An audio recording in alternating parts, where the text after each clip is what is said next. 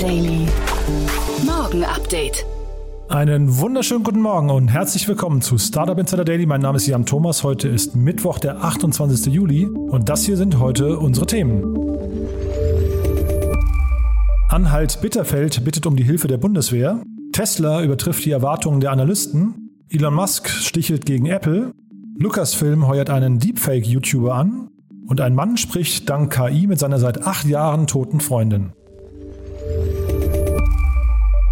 Heute bei uns zu Gast im Rahmen der Reihe Investments und Exits ist Olaf Jacobi von Capnemic und wir haben zwei tolle Themen besprochen, finde ich. Zum einen die Riesenfinanzierungsrunde bei der Solaris Bank und dann auch die Finanzierungsrunde bei dem Company Builder Next Big Thing.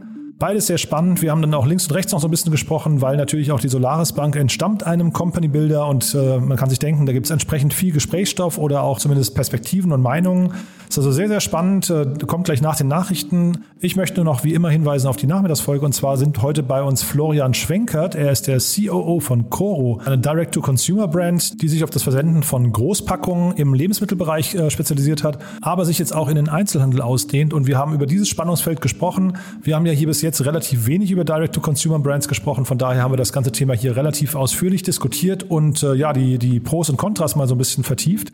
Und außerdem bei uns zu Gast ist Noah Fischer. Er ist der Co-Founder und CEO von Lumali.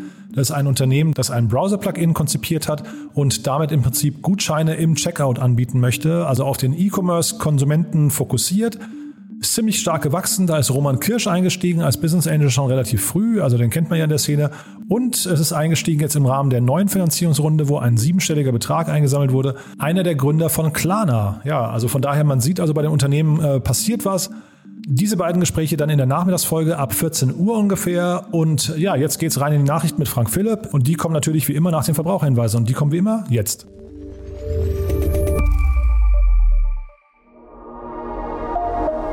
Werbung dieser Podcast wird präsentiert von Philips und Burn, deinem Partner für Tech Due Diligence. Wir haben bereits mehr als 350 Startups und über 10 Milliarden Euro Funding begleitet und verstehen dadurch, was Tech Companies wirklich hilft. Klares Feedback zu Chancen und Risiken. Mit unseren Tech-DDs für Investoren und Health Checks für Startups liefern wir genau das. Trage dich jetzt auf insider.techdd.info ein und erfahre mehr. Werbung. Und jetzt geht es weiter mit Startup Insider Daily. Nachrichten. Anhalt Bitterfeld bittet um Hilfe der Bundeswehr. Der Cyberangriff im Landkreis Anhalt-Bitterfeld hat Spuren hinterlassen. Um schneller arbeitsfähig zu werden, hat der Landkreis nun um Hilfe durch die Bundeswehr gebeten. Man benötige dringend Unterstützung bei der Forensik und dem Wiederaufbau der technischen Infrastruktur, so ein Sprecher des Landkreises am Dienstag. Auch müssten die 900 Computer der behördlichen Mitarbeiter auf den aktuellen Stand der Sicherheitsvorkehrungen gebracht werden. Anhalt-Bitterfeld wurde am 6. Juli Opfer eines Cyberangriffs, bei dem mehrere Server des Landkreises mit sogenannter Ransomware infiziert wurden. Der Landkreis lehnte die geforderte Lösegeldzahlung ab. Hohe Gefahr von Cyberangriffen zu Bundestagswahl. Vor dem Hintergrund der anstehenden Bundestagswahl hat Bundeswahlleiter Georg Thiel die Gefahr von Cyberangriffen nochmal als hoch eingestuft. Unsere Fachleute gehen allein im Bereich IT von etlichen potenziellen Risiken aus. Die Spanne aller theoretisch denkbaren Vorfälle ist entsprechend breit, sagte er der Welt am Sonntag. So sei auch denkbar, dass gezielt Falschmeldungen verbreitet werden könnten, wie zum Beispiel über früher schließende Wahllokale. Im Vergleich zur letzten Bundestagswahl von 2017 sind die Teams in der Sicherheit der Informationstechnik größer geworden. Zusammen mit Behörden wie diesen seien aufwendige Vorkehrungen gegen Cyberangriffe getroffen worden, so Wahlleiter Thiel. Darf Facebook Nutzerkonten wegen Hassrede sperren? Das soziale Netzwerk Facebook entscheidet derzeit selbst, welche Nutzerkonten gesperrt werden und welche nicht. Dies erfolge auf Basis sogenannter Gemeinschaftsstandards, also Regeln, welche etwa diskriminierende oder anstößige Inhalte verhindern sollen. Zwei Nutzer haben den Konzern wegen dieser Vorgehensweise verklagt, da ihr Zugang nach abschätzigen Äußerungen gegen Muslime und Zugewanderte zeitweise gesperrt wurde. Der Bundesgerichtshof entscheidet nun nach der Anklage, ob Facebook mit solchen Sperrungen seine Kompetenz überschreitet und die grundsätzlich geschützte Meinungsfreiheit der Facebook-Nutzer somit verletzt. Im Fall der beiden Kläger gab es vor ihrer Sperrung angeblich keine Möglichkeit, sich gegenüber Facebook zu erklären. Das Urteil der Verhandlung soll in ein bis drei Wochen verkündet werden. Deutschland unter Wasser. Der anhaltende Regen hat Bäche und Flüsse in reißende Fluten verwandelt, die sich mit unvorstellbarer Kraft ihren Weg bahnen. Das Epizentrum liegt im Nachbarbundesland Rheinland-Pfalz. Im Kreis Ahrweiler sind Orte von der Außenwelt abgeschnitten. Viele Häuser wurden von den Wassermassen zerstört oder weggespült. Man spricht von der größten Katastrophe seit dem Zweiten Weltkrieg. Portal Fluthilfe für Hochwasserkatastrophe. Das rheinland-pfälzische Sozialministerium hat eine Online-Plattform für Hilfsangebote nach der Flutkatastrophe eingerichtet. Sie bringt Hilfsangebote und Hilfssuchende zusammen und bietet so die Möglichkeit der zielgenauen Unterstützung. Nach nur wenigen Tagen wurden schon rund 1700 Hilfsangebote auf der Fluthilfe-Plattform eingestellt. Die Hilfsbereitschaft der Bürgerinnen und Bürger ist überwältigend. Die Unterstützungsangebote sind bedarfsgenau und effektiv. Denjenigen, die von der Hochwasserkatastrophe besonders stark getroffen sind, wird hierdurch konkrete Unterstützung vermittelt, so Detlef Plaschzek, Opferbeauftragter der Landesregierung. Da es in den betroffenen Gebieten Einschränkungen der Verfügbarkeit des Internets gibt, soll es möglich sein, dass stellvertretend für andere Betroffene Angebote und Nachfragen vermittelt werden. Diese Funktion soll demnach in Kürze freigeschaltet werden. Die Plattform ist unter www.fluthilfe.rlp.de zu erreichen. Ja, meine Damen und Herren, ich will gar nicht lange drumherum reden. Die neuen Quartalszahlen stehen an. Tesla übertrifft Erwartungen. Der Elektroautohersteller Tesla hat seine Quartalszahlen vorgelegt und konnte dabei die Expertenerwartungen sowohl beim Gewinn als auch beim Umsatz übertreffen. Tesla konnte erstmals einen Quartalsgewinn von über einer Milliarde Dollar verbuchen. Der Umsatz belief sich auf knapp 12 Milliarden Dollar, eine ungefähre Verdoppelung gegenüber den 6 Milliarden Dollar im Vorjahreszeitraum. Allerdings dämpfte Tesla die Aussichten für das restliche Jahr. Hier könne die Versorgung mit Bauteilen im restlichen Jahr die Wachstumsgeschwindigkeit unserer Auslieferungen stark beeinflussen, so der US-Konzern nach Börsenschluss. Im brandenburgischen Werk in Grünheide liege man nach eigenen Angaben im Zeitplan, um in diesem Jahr die ersten Model Y zu fertigen. Die Tesla-Aktie stieg nachbörslich um 1,3 Prozent. Tesla's Elon Musk weighed in, as he usually does. I still use an iPhone and everything, but Apple used to really bring out products that would blow people's minds, you know, and still make great products, but there's less of that. I don't think people are necessarily running to the store for the iPhone 11. Elon Musk kritisiert Apple. Im Zuge der Verkündung der Quartalsergebnisse hat Tesla CEO Elon Musk den Technologiekonzern Apple gleich zweimal angegriffen. Auf die Frage eines Investors nach der Verwendung von Kobalt in den Batteriepacks antwortete Musk, Apple verwendet, glaube ich, fast 100 Prozent Kobalt in ihren Batterien, Mobiltelefonen und Laptops. Tesla nutzt kein Kobalt in den Eisenphosphatpacks und fast keins in den nickelbasierten Chemikalien. Hintergrund der Frage ist der Vorwurf, dass weltweit gehandeltes Kobalt zu rund 64 Prozent aus der Demokratischen Republik Kongo stammt, wo es häufig zu Kinderarbeit und anderen Menschenrechtsverletzungen kommt. Die andere Frage betraf die mögliche Öffnung von Teslas Supercharger-Netzwerk für andere Hersteller. Hierzu sagte Musk, dass man keinen ummauerten Garten schaffen wolle und diesen zu nutzen, um unsere Konkurrenten zu erschlagen, wie es von einigen Unternehmen praktiziert wird. Gefolgt von einem gekünstelten Husten ergänzte er dann äh, äh, Apple.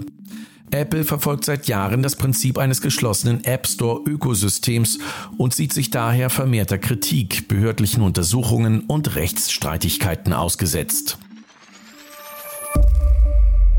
70 Millionen Dollar Lösegeld. So viel fordern die kriminellen Hacker, die eine Software des IT-Dienstleistern Casey in den USA gekapert haben. Entschlüsselungsprogramm für Hacking-Opfer. Wir bleiben beim Thema Cyber Security. Nach der spektakulären Attacke der Hackergruppe Revel auf den IT-Dienstleister Cassia verteilt dieser nun Entsperrcodes an Kunden, deren Systeme von den Angreifern verschlüsselt worden sind. Damit könnten die von der Erpressersoftware verschlüsselten Computer wieder freigeschaltet werden. Laut Kassier habe man dafür kein Geld gezahlt, weder direkt noch über Mittelsmänner, so das Unternehmen in einer Mitteilung.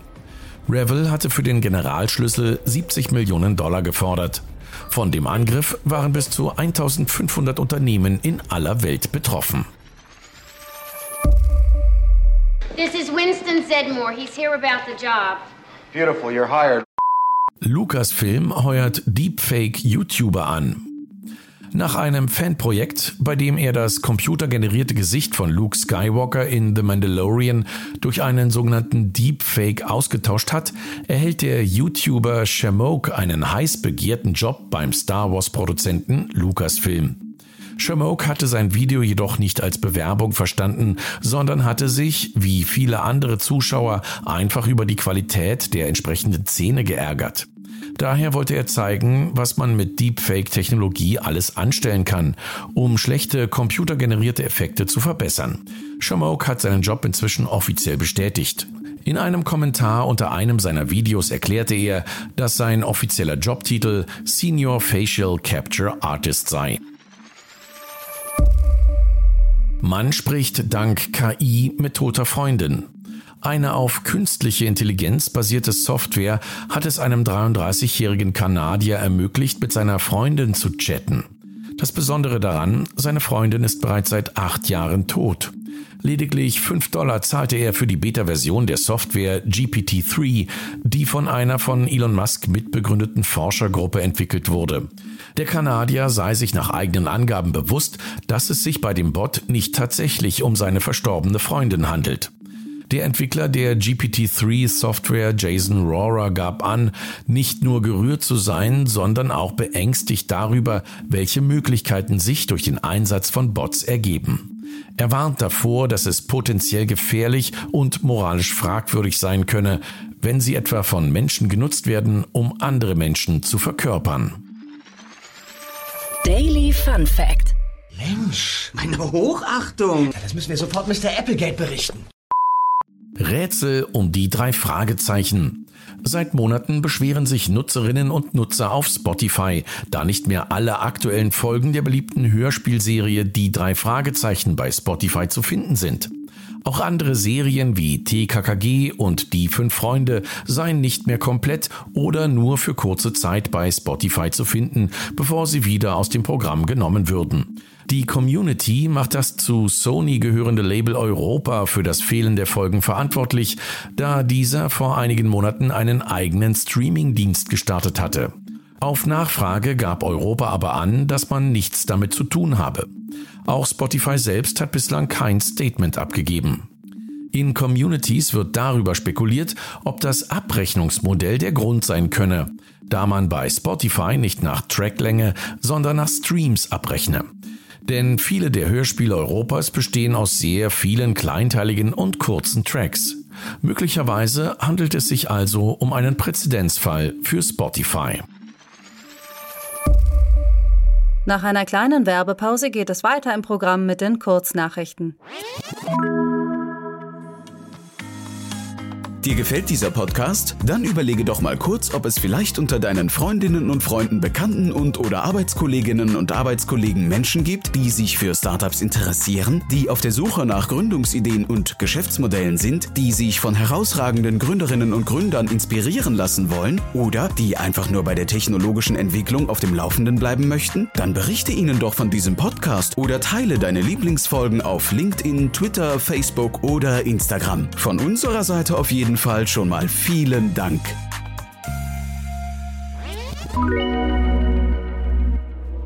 Startup Insider Daily. Kurznachrichten. Im vergangenen Jahr stieg die Zahl verfügbarer Glasfaseranschlüsse in Deutschland von 6,4 auf 8,3 Millionen. Dies teilte der Branchenverband Breco mit. Demnach käme Glasfaser somit auf einen Marktanteil von 17,7 Prozent. Bis zum Jahr 2024 rechnet der Verband mit 26 Millionen verfügbaren Glasfaseranschlüssen. Laut Facebook-CEO Mark Zuckerberg kommt dem Projekt Metaverse eine zentrale Bedeutung für die Zukunft des Social-Konzerns zu. Man wolle eine neue digitale Welt schaffen, in der Menschen sich treffen, shoppen und sogar arbeiten können. Andrew Bothworth, Facebook Reality Labs Chief, hat diese Mission nun mit einem Blogpost unterstrichen und erklärt, man wolle ein Bindegewebe zwischen Räumen schaffen, damit Nutzer die Grenzen der Physik überwinden. Ethereum feiert einen weiteren Meilenstein. Rund zehn Tage vor der planmäßigen sogenannten London Hard Fork verbuchte die Beacon Chain bereits über 200.000 Validator Nodes. Damit ist das Interesse trotz der starken Korrektur am Kryptomarkt offensichtlich nicht eingebrochen. Merke, nie vor laufenden Fernsehkameras über Passwörter sprechen. Dies nämlich ist einem italienischen TV-Kommentator bei den Olympischen Spielen in Tokio passiert. Er fragte seinen Kollegen nach dem Passwort für den Computer, und zwar live im TV, während der Übertragung des Volleyballspiels Türkei gegen China. Den Fauxpas kann man sich auf Twitter anschauen. Das kommunizierte Passwort Booth.03 dürfte inzwischen geändert sein. Und noch einmal Tesla. Wie weit der Automobilkonzern noch vom autonomen Fahren entfernt ist, erkennt man an einem Tweet des Tesla-Fahrers Jordan Nelson, der Tesla-Chef Elon Musk auf einen kuriosen Fehler hingewiesen hat. Nelson hatte die Autopilot-Funktion Full Self-Driving eingeschaltet und bemerkt, dass sein Fahrzeug immer wieder die Geschwindigkeit reduzierte. Dabei stellte sich heraus, dass das Fahrzeug den tief hängenden Mond für eine gelbe Ampel gehalten hatte. Und das waren die Startup Insider Daily Nachrichten von Mittwoch, dem 28. Juli 2021. Jetzt geht es weiter im Programm mit Investments und Exits. Startup Insider Daily. Investments und Exits. Präsentiert von Beiten Burkhardt, euren Partnern von der ersten Beteiligungsrunde bis zum erfolgreichen Exit. Also ich freue mich sehr, Olaf Jacobi ist wieder hier von Capnemic. Olaf, toll, dass du da bist. Hallo. Hallo Jan, schön, dass ich mal wieder dabei sein kann. Ja, freut mich wirklich sehr. Ähm, vielleicht bevor wir einsteigen, sag doch vielleicht noch mal ein, zwei Sätze zu Capnemic. Ja, selbstverständlich. Also Capnamic Ventures ist ein Venture Capital ähm, Unternehmen, also ein Investor mit Sitz in Köln, Berlin und München. Und wir investieren insbesondere in technologiebasierte ähm, Cases, B2B, aber auch manchmal auch B2C. In äh, den Phasen Seed und Series A machen wir unsere initialen Investments, aber dann eben mit entsprechenden Reserven natürlich eben auch in den Folgerunden. Mhm. Und ich habe schon gelernt, wer, wer, dich auf einen Kaffee treffen möchte, das kann man am besten in München, ne? Das kann man am besten in München äh, oder auch in Berlin. Da bin ich auch eigentlich fast jede Woche. Auf jeden Fall jede zweite Woche. Okay, das ist dann vielleicht die Brücke zu unseren Themen. Wir haben zwei Berliner Unternehmen, die wir uns vornehmen, ne? Ganz genau. Und zwar ist das die Solaris Bank. Da gab es ja wirklich ein äh, tolles Announcement. Und The Next Big Thing. Mhm, cool. Fangen wir mit der Solaris Bank an, ja? Also Solaris Bank hat eine große Runde gemacht. War ja in der Presse 190 Millionen in der D-Runde. Und das fand ich wirklich genial, weil ich meine, die Solaris Bank, die hatte einen echt einen schweren Start. Können wir gleich noch ein bisschen zur Historie kommen. Aber dass sie jetzt hinten raus so eine Growth Round macht mit 190 Millionen ähm, als Infrastruktur für sag mal, Neobanken oder auch für ähm, mal, Unternehmen, die Finanzprodukte und Finanzdienstleistungen anbieten wollen und das aus Deutschland heraus aufgebaut, finde ich super. Das Modell ist halt auch super spannend. Ne? Also ich äh, weiß nicht, wie viele Wettbewerber es in Europa gibt, aber ich finde, das ist ein sehr, sehr smartes Produkt, was die aufgebaut haben. Einfach zu sehen, es gibt ganz viele Fintechs, die gründen möchten, aber die den, diesen Legal- und BaFin-Prozess nicht durchlaufen wollen. Ne?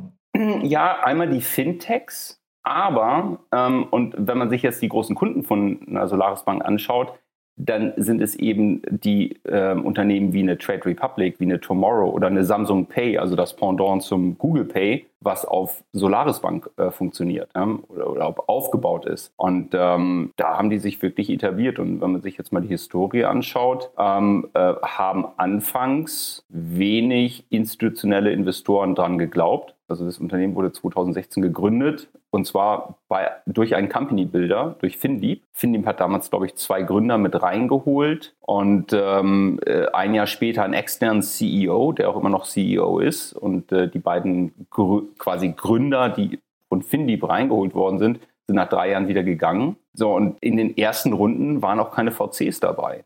Da war, glaube ich, ganz früh war das Bertelsmann oder Avato oder so, glaube ich, ganz früh dabei, ne? Ganz zum Anfang war Jabeo, äh, so in der Seed-Runde, dann ist Avato und einige Banken sind mit reingegangen. So, jetzt kann man sich natürlich fragen, an was hat das gelegen? Ja, so, wenn du mich als VC fragst, äh, hat es an dem Case gelegen? Hat es an dem Markt gelegen? Ich glaube, ähm, es waren zwei Punkte. Einmal der Markt, der war noch, na nicht mehr in den Kinderschuhen, aber in den Teenie-Schuhen, würde ich sagen. Ähm, und auch das Modell war neu. Ich glaube, eines der, eine der großen Hürden, die eine Solaris Bank anfangs hatte, um wirklich institutionelles Geld äh, einzusammeln, war das Cap Table, weil über 50 Prozent gehörte FinLeap und in sowas investiert ein VC ungern. Ja, ich habe mir hier gerade mal parallel den, den Cap Table auch oder zumindest mal die frühen Runden aufgemacht. Das sind schon krasse Namen. Ne? Da ist äh, Visa noch mit reingegangen, dann Softbank und auch Lakestar ist dann in der Series B dazu gekommen. Also Klaus Hommels mal wieder ein sehr, sehr gutes Händchen bewiesen. Ne?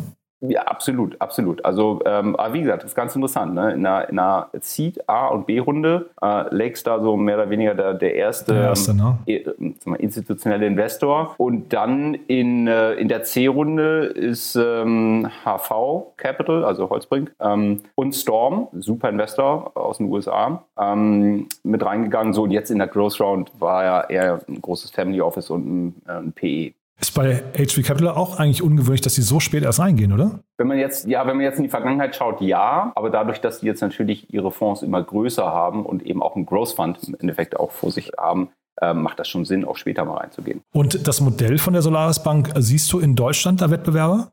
Also einen hundertprozentig deckungsgleichen Wettbewerber sehe ich jetzt nicht. Es gibt also Überlappungen an, an, an einigen Rändern ja, des, des Portfolios, was die anbieten. Ähm, aber so wie die sich jetzt aufgestellt haben, nein. Es mag jemanden geben, aber den kenne ich dann eben nicht. Und Sie haben ja auch gleichzeitig noch einen UK-Wettbewerber übernommen. Ne? Das heißt, hier beginnt auch gerade eine große Auslandsoffensive. Absolut. Also die haben ja letztes Jahr, ich glaube, 35 Millionen Umsatz gemacht und planen jetzt mit dem organischen und anorganischen Wachstum für dieses Jahr einen dreistelligen Millionenumsatz. Und mhm. das ist dann schon mal eine Hausnummer. Nee, also wirklich mega spannend. Ich ähm, kenne diesen ganzen Bereich, das nennt sich ja irgendwie Embedded, Embedded Finance. Ne? Und ähm, ich habe bei bei denen gesehen, das fand ich auch total interessant, 180 äh, APIs bieten die an. Das ist mhm. irgendwie, äh, ich, also ich kenne mich im API-Markt zu wenig aus, aber das war schon eine Hausnummer, oder?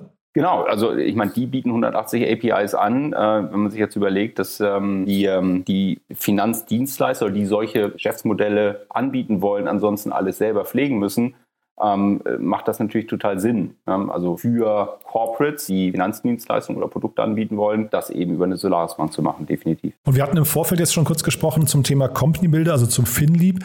Dort gab es jetzt nicht so viele andere Großprojekte, die irgendwie so, ähm, weiß nicht, von Erfolg gekrönt waren. Ne? War zumindest unser beider Eindruck. Es gab noch FinLeap Connect, die hatte ich neulich hier auch im Podcast, so eine, ich glaube, so roundabout mit 100 Millionen bewertet, aber also in der vergleichbaren Dimension wie eine Solaris Bank gibt es da nichts, ne? Also ich kenne jetzt das gesamte Portfolio nicht von FinLeap. Wir haben das natürlich als VCs beobachtet, was dort aus diesem Company Builder herauskommt und äh, man hat auch immer wieder mal einen Deal vorgestellt bekommen. Ähm, in der Tat Solaris Bank und Findeep Connect, das ist quasi das Überbleibsel von, ich glaube, ein, zwei Unternehmen, die sie dann zusammengepackt haben, so, sind eigentlich so die einzigen, ähm, die mir jetzt einfallen. Aber wie gesagt, das ist jetzt nicht, ähm, ähm, also ich habe jetzt nicht den kompletten Überblick, aber ich glaube schon, dass, dass die beiden sind, die aus Findeep heraus äh, am größten geworden sind. Ähm, aus diesem Company-Builder zum Thema Fintech, de, den es jetzt ja auch, glaube ich, so nicht mehr gibt. Das heißt, das Thema ist endlich, ähm, ähm, also der Drop ist gelutscht. Ja, ich bin jetzt hier gerade nochmal auf die, auf die Webseite gegangen. Also Ellen War, muss man sagen, hatten dieses Jahr auch eine Finanzierungsrunde, glaube ich, eine der größten im Fintech-Bereich.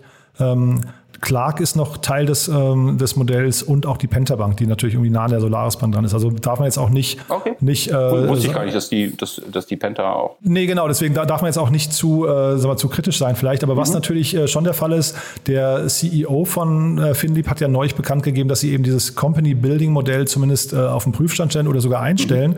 Und das ist jetzt vielleicht die Brücke zu, zu dem nächsten Thema, weil da wollen wir ja eigentlich über einen Company Builder sprechen, der gerade mhm. eine Runde gedreht hat, ne? Genau, also äh, von einem Company Builder, jedenfalls von dem Produkt, was aus dem Company Builder rausgekommen ist, der Solaris Bank und FinLeap zum nächsten zu The Next Big Thing, ähm, die eben jetzt, ich glaube, 19 Millionen eingesammelt haben ähm, als äh, Company Builder im Bereich ja, äh, IoT. Ähm, und ähm, insgesamt so Machine Economy, glaube ich, äh, nennen die sich als. Genau, ist so ein bisschen verschwommener geworden, glaube ich. Die haben als IoT-Company Builder angefangen, wenn ich es so richtig weiß. Jetzt machen sie auch so ein bisschen Blockchain und Sensorik, ne? solche Themen drumherum, ne? Also ich habe da jetzt natürlich nicht drüber geforscht, äh, über äh, die, diese ja, zeitliche Abfolge, wenn neue Themen aufkommen, Technologiemarkt, wann entstehen Company-Bilder. Ähm, aber kann man natürlich ja schon eine Herleitung ähm, hinbekommen. Also Fintech so 2015, 2014 aufgekommen, gab es den ersten Company-Bilder ähm, mit, äh, mit Findeep. Ähm, der Gründer von Next Big Thing ist der eigentliche Gründer von Relayer, ähm, ähm, was ja so die große IoT-Management-Plattform war, die dann eben auch ein ja, gut finanziert wurde und auch gut verkauft wurde. Danach hat dann. Ja, ich glaube, ein 300 Millionen Exit, ne, war das? Genau, der ja. äh, Josef Brunner war ja als Business Angel drin und hat dann eben auch den CEO-Posten übernommen ähm, und dann das Ding wirklich eben auch ähm, mit, seiner, mit seinen PS ausgestattet. Ähm, unglaublicher Unternehmer, der Josef. Ja. Ähm, hatte das große Glück, in sein erstes Startup investieren zu dürfen. Ach, welches war das denn? Äh, Julex. Ähm, Ach, da habe ich zwei, ich weiß gar nicht mehr, wann das war, 2009 oder 2010 investiert. Und nach drei, vier Jahren haben wir San Cisco dann verkauft. Ähm, und was der Josef da mit Relayer gemacht hat, super. Ja, und der, der Harald Zapp ist das, der hat dann Next Big Thing gegründet und ähm, ähm, ja, hat eben einen Company-Builder ähm, gebaut äh, für diese Themen, ne? IoT, Sensorik und so weiter. Ähm, anscheinend funktioniert es zum Anfang, ja, also oder anfangs jetzt. Ja, wir haben, glaube ich, fünf Companies ähm, so inkubiert oder gegründet. Jetzt muss man mal abwarten, ähm, was daraus wird. Äh, mhm. Ich glaube, ähm, das ist ein ähnliches Konzept äh, wie bei einer Findeep oder wie bei anderen, ähm, man sagen, vertikalen oder horizontalen Company-Builder, ähm, die eben sich ein Thema rausgreifen und sagen, okay, wir haben eine äh, Domain-Expertise ähm, in diesem Bereich und suchen häufig technische Gründer oder Scientific Founders, die aber wahrscheinlich nicht so die, die Erfahrung haben im Unternehmen gründen und Unternehmensaufbau und dabei helfen die eben. Ne? So und das daraus kann schon was werden, ne? weil wenn man jetzt eben wirklich Techies hat, die aber eben keine Ahnung von Vertrieb haben, äh, dort, dort erst reinwachsen müssen, äh, wie man Unternehmen aufbaut, wie man hired, welche Leute man dazu holt. Ähm, wenn dort ähm, äh, ein Company Builder unterstützt, dann ist das schon positiv. Die negativen Punkte, so aus äh, Investorensicht, ist natürlich dann einmal das Cap Table, dass man da eben äh, diesen Company Builder im Cap Table hat, der irgendwann auch nicht mehr operativ ist und man mag natürlich jemanden im Cap Table, der nicht äh, operativ ist, eigentlich nicht so gern. Das ist das eine Thema und das zweite Thema, diese Teams, die dort in so einem Company Builder sind, die sind anfangs eben nicht komplett. Ähm, und ähm, in nicht komplette Teams investieren, da tut sich eben ähm, jeder Investor relativ schwer. Das sieht man, jetzt gehen wir wieder einen Schritt zurück zur Solaris Bank. Die ersten Runden bei der Solaris Bank, das waren eben keine institutionellen Investoren, das waren eben häufig Corporates ähm, ähm, und ähm, scheint ein Indiz dafür zu sein, dass ähm, über die Hürde nicht jeder rüberspringen möchte. Ja, und das heißt aber, also ich habe jetzt mal parallel, während du äh, gerade erzählt hast, habe ich mal im Handelsregister geguckt, da gibt es bei, bei ähm, Next Big Thing gibt es ein Unternehmen, das heißt Mieter, also M-E TR, ähm, also ein, ja, ich, wenn man so möchte, für die Baubranche oder Immobilienbranche, glaube ich, ein, ein äh, smartes System. Und da hat Next Big Thing äh, knapp 50 Prozent noch. Ne? Also das heißt, nur weil du gerade den Cap Table erwähnt hast, also man, man sieht daran, dass die dann eben auch mit einem ordentlichen Stake, das mag die Logik von einem Company Builder sein, ist ja vielleicht bei Findeep jetzt auch ähnlich gewesen ganz am Anfang, aber das kann natürlich, wie du es gerade sagst, hinten raus eben auch möglicherweise Investoren abschrecken. Ähm, ja, also ganz weit hinten raus, das sieht man jetzt ja bei einer äh, C&D-Runde, bei einer Solaris Bank ist es nicht mehr ganz so schlimm. Nee, genau, ja. Ähm, weil da sich natürlich der Company Builder ähm, schon mal durchverwässert ähm, hat oder eben auch im Secondary ein bisschen was abgegeben hat. In, in den ersten Runden ist es schwierig. Ähm, also wenn mir jetzt jemand ein, Cap-Table äh, hinlegt von einer, für eine Seed-Runde oder eine, eine, eine Late-Seed-Round, da hat eben jemand, der nicht operativ im Unternehmen ist, also keiner der Gründer ist, 50 Prozent, ähm, muss ich tief durchatmen und das wird wahrscheinlich eine Hürde sein, über die ich nicht rüberspringen möchte. Ja, also Mieter hat laut, äh, also ich nehme oder Meta, wie auch immer sie ausgesprochen werden, hat laut äh, Crunchbase gar keine Investitionsrunde gemacht. Das heißt, das ist quasi noch das initiale Setup, mit dem da rausgehen. Ähm, also das ist schon, ist schon äh, ziemlich, ziemlich heavy. Ne? Also, aber, aber grundsätzlich, das, das klang jetzt gerade so raus, als würdest du sagen, dass eher so inkomplette Teams bei einem Company Builder gut aufgehoben sind, aber das klingt ja eigentlich eher auch so ein bisschen nach, schwierigen Voraussetzungen auch aus Company-Builder-Sicht, ne? Weil man möchte eigentlich, möchte man ja Top-Teams anziehen und denen dann irgendwie eine Idee überstülpen in einem Markt, in dem man sich auskennt, oder? Ich glaube, es gibt unterschiedliche Modelle oder unterschiedliche Szenarien. Also zum einen kommt ein inkomplettes Team, also jemand, der eine tolle Entwicklung gemacht hat, ähm, gute Basistechnologie äh, entwickelt hat, geht zu so einem Company Builder, sagt, ich habe hier was, bitte hilf mir, ähm, ein Team zusammenzustellen. Ich brauche einen Co-Founder, der ähm, mehr aus dem, aus dem Business kommt oder mehr aus dem Sales kommt. Ähm, ich habe auch keine, keine Erfahrung im Finanzenbereich, Finanzbereich. So, da kann Company Builder helfen. Was ich kritisch finde äh, und wirklich dann auch hinterfragen würde, ist, wenn Company Builder eine Idee hat und dann ein Team, ein quasi, ja, ähm, quasi Founder-Team zusammenstellt und denen die Idee überstülpt und sagt, so jetzt ist eure Idee, jetzt rennt mal los. Ähm, weiß gar nicht, ob das bei der Solaris Bank mal so, so war oder ob es da einen initialen ähm, Gründer auch wirklich gab, der die Idee hatte. Also da habe hab ich als Investor ein Problem, weil wir investieren natürlich schon in so ein Gründerteam, jeder Investor, ähm, die eben eine Domain-Expertise haben im Markt, die für ihre Idee wirklich abbrennen und ähm, ähm, ja, also so Company Builder, 100% Company Builder finde ich sehr schwierig. Und also mein Eindruck jetzt mal, dass momentan trotzdem im Company-Building-Bereich relativ viel passiert. Ne? Wir haben jetzt gerade Merantix hier in Berlin, die auch mhm. eine größere Runde gedreht haben. Ich glaube, so 40 Millionen waren das, wenn ich es richtig ja. in Erinnerung habe. Äh, dann haben wir natürlich diese ganzen Corporate äh, Labs oder wie man sie nennen möchte, so ein Oetker oder ein Fissmann oder so, die versuchen trotzdem irgendwie in ihrem Bereich irgendwelche Unternehmen zu gründen. Ist das jetzt so die nächste Welle? Weil es gab ja auch mal zeitgleich, es gab ja mal ein Rocket Internet, die haben sich komplett daraus zurückgezogen. Es gab ein Project A, die haben sich gewandelt. Kommt da wieder was oder ist das Modell eigentlich zu schwierig? Nein, also ich würde jetzt eine Merantix, eine Next Big Thing äh, und ähm, ja, also die beiden würde ich jetzt nicht mit einer Project A in, den Anfangs, in der Anfangsphase, ne, wo sie wirklich als Company Builder gestartet äh, sind, oder einer Rocket Internet vergleichen, Richtig, weil okay. ähm, in dem Merantix und in Next Big Thing, die sagen ganz klar, wir haben, ähm, wir sind richtig gut im Bereich AI, ja, zum Beispiel bei Merantix, oder im Bereich IoT-Sensorik äh, bei The Next Big Thing. Ähm, und, ähm, und dort unterstützen wir Gründerteams. Oder dort haben wir auch vielleicht mal die eine oder andere eigene Idee und suchen uns Gründerteams. Aber sich als Investor, ähm, wie eine Rocket Internet oder wie eine anfangs mal Project A hinzustellen, sagen, wir sind smarter als Gründer äh, und haben die besseren Ideen. Ähm, daran glaube ich als, als Investor nicht, weil ich, ich sehe eben die, die, diese Gründerteams ähm, und, und glaube einfach, diese, die Sachen so schön Wisdom of the Crowd, äh, ist ähm, smarter als ein einzelner Investor. Heißt aber umgekehrt auch, dass vielleicht, wenn man es jetzt raushört, die Spezial-Company-Builder eine größere Chance haben, ne? Ja.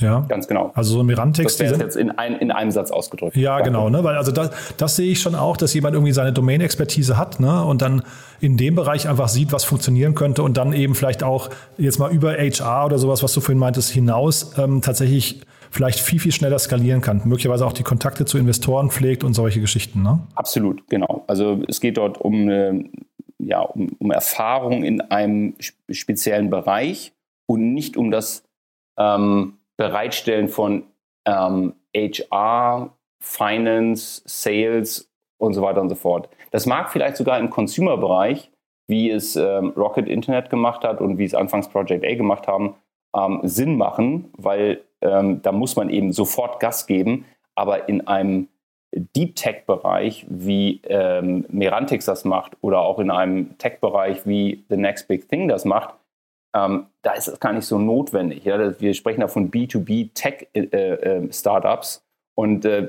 die brauchen anfangs keine große Expertise im Bereich Marketing äh, oder HR und, und, und Finance, weil diese Teams wachsen viel langsamer als, äh, was weiß ich, nehmen wir jetzt mal so ein gutes Beispiel aus, dem, aus, dem, aus der heutigen Zeit, eine Gorillas, ne, die eben, was weiß innerhalb von einem Jahr 10.000 Leute eingestellt haben. Zeitgleich, ich gucke jetzt hier gerade mal nochmal parallel äh, die Menge an Kapital, die da reingeflossen ist. Also äh, da ist bei Finlieb äh, sind es irgendwie, glaube ich, 110 Millionen gewesen insgesamt äh, und jetzt hier reden wir über 19 Millionen. Also die Geschwindigkeit des Modells hat auch wahrscheinlich was mit dem Markt zu tun, also wie schnell man da das Kapital bekommen kann. Oder würdest du andere Faktoren da noch als, also jetzt zum Beispiel das Management, ist das dann auch ein Indikator dafür, dass das eben vielleicht hier nicht so richtig gut greift? Ich, ich möchte jetzt nicht sagen, dass es nicht gut greift. Ich glaube einfach, dass A, bei The Next Big Thing ein bisschen weniger Kapital gebraucht wird zum Anfang. Das sind, glaube ich, ähm, also diese Deep Tech-Themen sind meistens sehr kapitaleffizient, gerade zum Anfang. Und ein weiterer Faktor ist natürlich das Management von FinLeap. Ähm, ähm, und äh, im Vergleich, also jetzt nicht in der Qualität, sondern einfach nur, was die, ja, die, äh, ähm, das Fundraising angeht, äh, der Jan Beckers von FinDeep äh, und seine Mannschaft, die waren eben oder sind Weltmeister im Fundraising. Ähm, also es, äh, ähm, das kann man, das, das, ist eine andere Liga. okay. Ja, aber, aber auch zeitgleich hier bei FinLeap waren es auch keine, ähm, ja, keine bekannten VCs, ne? außer der, der Softbank Group äh, äh, Ionic kenne ich jetzt nicht so richtig, ähm, aber ansonsten so eine Hannover Rückversicherung, glaube ich, oder eine äh, NIBC Bank kenne ich auch nicht, aber Signal Ventures, also das ist ja eher von Signal Iduna so ein Ding, also das jetzt auch nicht, nicht so ein richtiges VC-Modell eigentlich, ne? Anscheinend nicht, nee.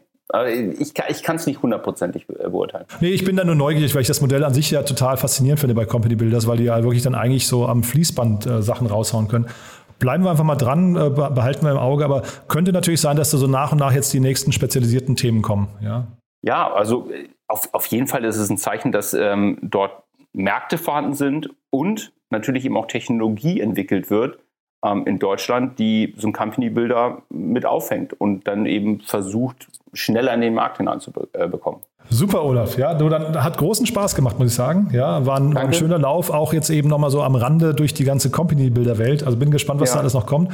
Und dann ja. freue ich mich auf unser nächstes Gespräch. Alles klar, Jan. Dank dir.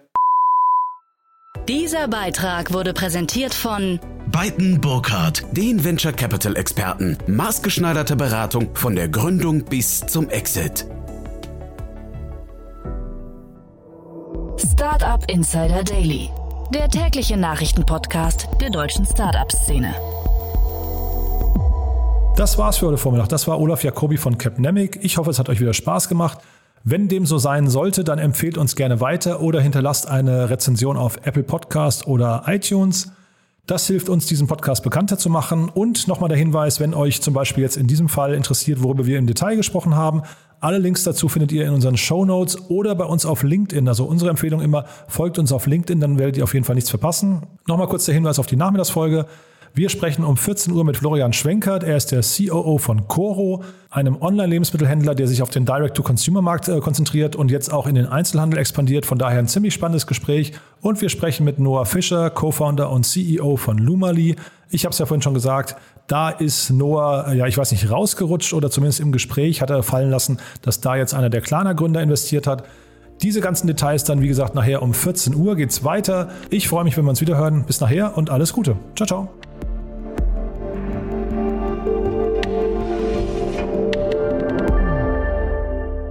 Diese Folge wurde präsentiert von Philips und Burn, deinem Partner für Tech-DDs und Startup Health Checks. Jetzt auf insider.techdd.info eintragen und mehr erfahren.